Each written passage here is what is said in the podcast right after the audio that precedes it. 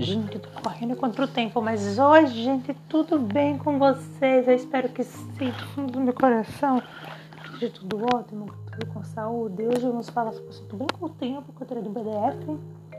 Não tava na minha grade, então eu fiz, fiz resumo com base no PDF. Mas acho que dá para entender. Vamos falar sobre a União Ibérica nas Estrangeiras. Tudo vai começar lá com o Tratado de Tordesilhas, em 1494. Que abriu ali, imaginário que fica ali, a ficaria a 370 léguas do oeste da ilha de Santo Antão, fazer com ele de Cabo Verde. Essa linha se estender por toda a Terra, desde o Polo Sul até o Polo Norte. Mas isso foi reprovado por países europeus, porque é como se só a Espanha e Portugal tivessem direito essa exploração, e eles não. Vão haver diversas invasões francesas e holandesas aqui ao Brasil podemos destacar primeiro pela França, a França Antártida, Antártica, que ocorreu entre 1557 e 1560. Foi a primeira empreitada patrocinada pelo país, ou pela França, com na Baía de Guaraná, Guaraná, ótimo, agora de Guaran, Guanabara, isso. Em 1555, viram para cá os huguenotes, que são os protestantes, deram como líderes Villegang, não sei lá o que é isso, e Coligny. Eles fundaram uma colônia francesa no Rio de Janeiro, chamada de França Antártica, com o objetivo de explorar as riquezas daqui do Brasil e abrigar os protestantes perseguidos aqui, por causa de toda a coisa da igreja católica por lá, né? E, só que eles não aceitavam o Tratado de Tordesilhas, eles vão fazer até alianças com os índios, os tupinambás, que eram inimigos do português porque foram escravizados. Mas eles foram expulsos pelos portugueses e esse acontecimento gerou só do Rio de Janeiro, que na época não existia. Certo? Vamos lá. Agora a França Equinocial. A França Equinocial durou entre 1612 e 1615 no Maranhão. Isso e deve esse nome em homenagem ao Equador, a Liga Nacional do Equador e também buscavam a dona, do sertão e especiarias.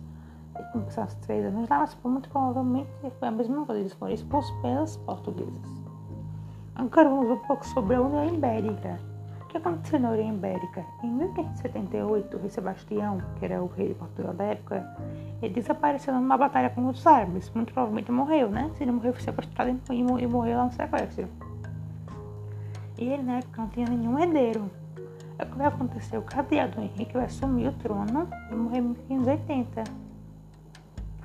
Não tem mais ninguém para assumir. O que vai acontecer? Felipe II, rei da Espanha, vai assumir.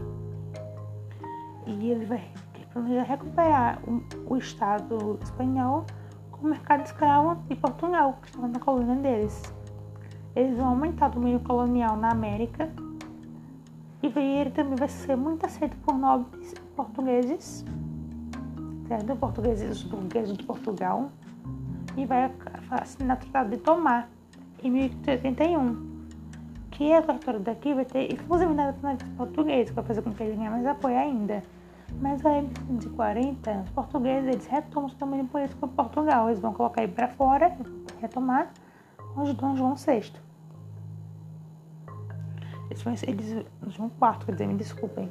Eles vão expulsar a Espanha da metrópole da colônia vou fazer uma aliança com os Países Baixos.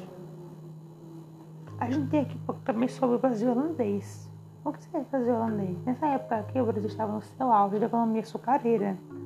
O Nordeste teve interesse dos Países Baixos, né, para ir lá, Holanda, porque havia um comércio entre a Holanda e Portugal, que foi proibido por Felipe II.